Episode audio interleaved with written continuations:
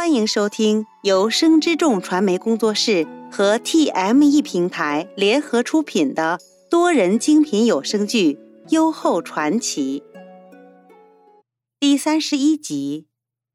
此时以德院内，高适正在教元婴念诗：“民亦老止，气可小康，惠此中国，以随四方。”只见袁怀满头大汗，急匆匆跑了进来。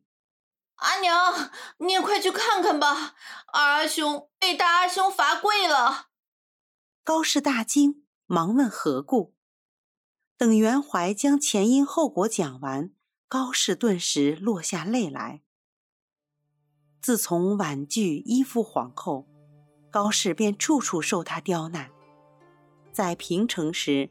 虽皇帝时有赵姓，然而后宫之内以皇后为大，而且高氏亦非心机之人，只得事事低心小意，谨慎而为。袁怀与元婴见高氏落泪，急忙上前围住高氏。元婴便轻轻替高氏拭泪，便道：“阿娘，你不要哭。”给你取点心吃。高氏凄然一笑：“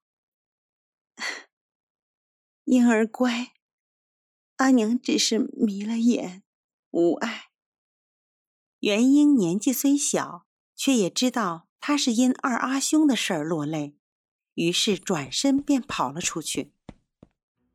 邺城行宫宏大，以德院又地处偏僻。等元婴跑到立才院，一众皇子们正要登辇离去。元婴伸手挡住太子教辇，大声道：“大阿兄，你为什么要欺负二阿兄？”元巡见是元婴，冷冷一笑：“哼，吾是太子，又是尔等长兄，你二阿兄所为有失。”无形管教之责，何来欺负之说？元英并不畏惧。但阿兄既然不信荷包是乔阿姐所赠，为什么不亲自去以德院问其他人？元洵自幼便受太子印玺，自生母林氏被赐死，便由先太皇太后亲自教养。冯氏对他溺爱十分，因那时冯氏执政，权倾朝野，故人人对他言听计从，不敢违逆。此时被元英这样质问，他一时语塞，尴尬之下怒从心来。小小年纪，竟敢质问吾，快些闪开，否则定不轻饶。元英毫无退让之意。阿爷常说以德服人，但阿兄为什么不敢去以德院对质？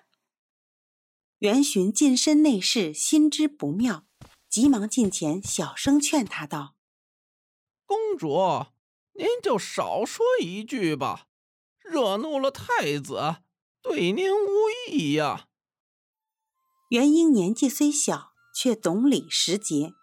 平日里也是乖巧伶俐，只今日见阿母落泪，兄长受冤，便将以往高氏嘱咐的小心处事抛却脑后，只一心要为兄长讨个公道。元巡见元英如此，怒道：“将他带到院内，与元客一并罚跪。”见内侍们犹豫不动，又喝道：“若不将他带下！”鞭刑二十！众人惊恐，忙将元婴拖入院内。高氏见元婴跑了出去，忙着禁闭彩霞寻了出来。彩霞赶到丽才院，见兄妹二人都跪在青石路上，不及出声，便已泪目。彩霞自幼被父母卖进高家，做了高氏闺中婢女，虽说主仆相称。却情同姊妹。高氏在宫中这些年的处境，彩霞看在眼里，疼在心内。见四下已无人，彩霞便近前去扶元婴。公主，太阳落了山，地上有了湿气，您快些起身，免得受了寒。因为跪地久了，不及起身，元婴已跌坐在地。元客见状，不顾久跪疼痛，急忙过去扶住元婴。彩霞蹲下为他揉捏，即便心疼兄妹二人，却也无可奈何。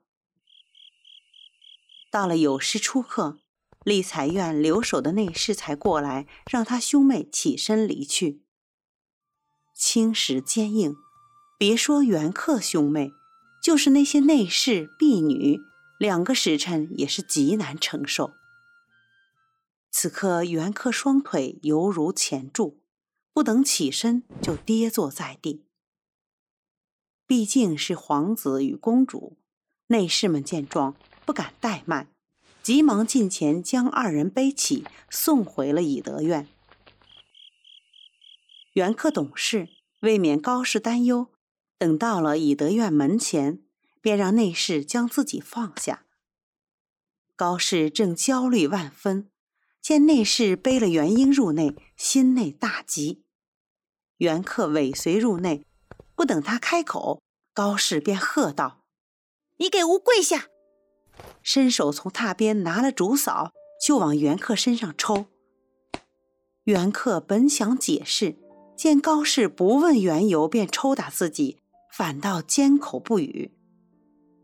高氏见状，更是气上心来。一边抽打一边训斥：“吾三番五次同你们讲，切莫招惹是非。你倒好，竟然惹怒太子，还连累了你阿妹。不料今日袁客竟然倔强无比，半声求饶都不曾有。”高氏越想越气，手中竹扫不断抽打在袁客身上。彩霞见状。抱住高氏，央求道：“高嫔，您不要再打了。二皇子已经跪了两个时辰了，您再打，二皇子怎么受得了啊？”高氏心内一哆嗦，手中扬起的竹扫跌落在地，瞬间泪如雨下。忽的，高氏用手捂住肚子，跌坐在榻上。袁怀兄妹与彩霞见状，急忙围了过去。袁克也顾不得疼痛，急忙起身到了高氏身边。但见高氏已满额晶莹，面色已显苍白，他喘着粗气对彩霞道：“快去请示医，我怕是要生产了。”林和与汪氏吉祥闻讯，急忙赶了过来，守在高氏身旁。高氏汗水涔涔。虽然忍不住落泪，却咬着牙硬忍着疼痛。林和在一旁看着心痛，俯身贴耳，轻轻对他道：“高嫔，你要是痛，就抓着吾的手，也许可以缓解疼痛。”高氏孱弱无力的点了点头，紧紧抓住了林和的手。本集播讲完毕。喜欢的话，请记得订阅，分享越多，更新越多哦。